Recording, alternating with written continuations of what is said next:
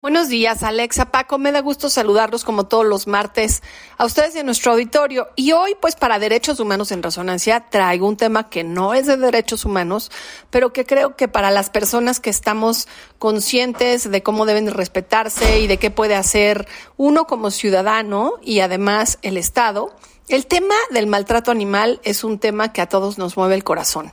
Así que recurrí a una de las organizaciones que se dedica a dar información sobre qué hacer cuando los perritos o los gatitos o los animales domésticos son maltratados y uno se entera, se llama super cachorros, y aquí pues nos dicen bien a bien cómo y dónde se debe denunciar ante la Procuraduría Ambiental y del ordenamiento territorial, que inició funciones desde el 2002 en la Ciudad de México y de acuerdo con la Ley de Protección a los Animales de la Ciudad de México, está justamente esta Procuraduría Ambiental del Ordenamiento Territorial facultada para tratar casos de maltrato animal en respuesta a una denuncia ciudadana.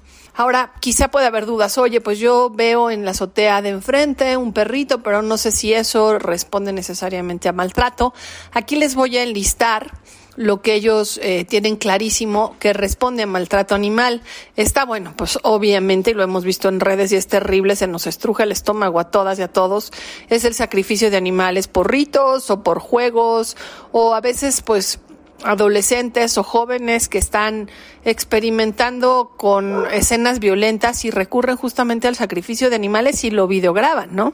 La celebración de peleas entre animales, la comercialización de pues animalitos enfermos con lesiones, con traumatismos, con fracturas o con vendas, la venta de animales en la vía pública, esto pues también suele ser común. Ojo, esto es distinto de las personas que voluntariamente se ponen en algunas plazas o en algunas partes para poder ofrecer perros en adopción. ¿eh?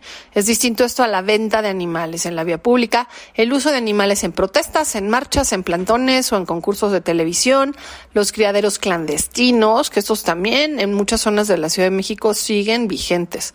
Actos de crueldad, maltrato y muerte y hacinamiento de animales. Entonces, ellos sugieren que la denuncia se presente por vía electrónica, telefónica o directamente en un escrito que se presenta justamente en las oficinas de la Procuraduría, que está ubicada en Medellín 202 en la planta baja de la colonia Roma, esto es en la delegación Cuauhtémoc, y atienden de lunes a viernes de 9 a 6 de la tarde.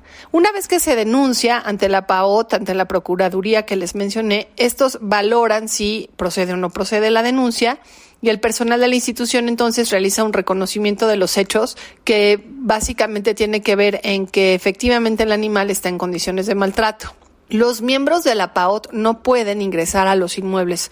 O sea, no pueden llegar a casa del vecino, incautarla y ver si ahí hay animales.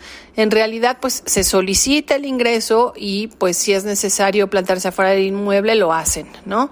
Eh, creo que pues todas las ciudadanas y ciudadanos que tenemos amor por los animales, tenemos que tener esta información a la mano. Las denuncias son las 24 horas del día, los 365 días del año por Internet por teléfono, bueno, con los horarios que les di de lunes a viernes y personalmente en las oficinas también de lunes a viernes de 9 a 6 de la tarde. Así que teniendo esta información, creo que todos podemos actuar con velocidad y ser promotores de la protección de los derechos de los animales. Un gusto saludarles, Alex y Paco, y nos escuchamos el próximo martes.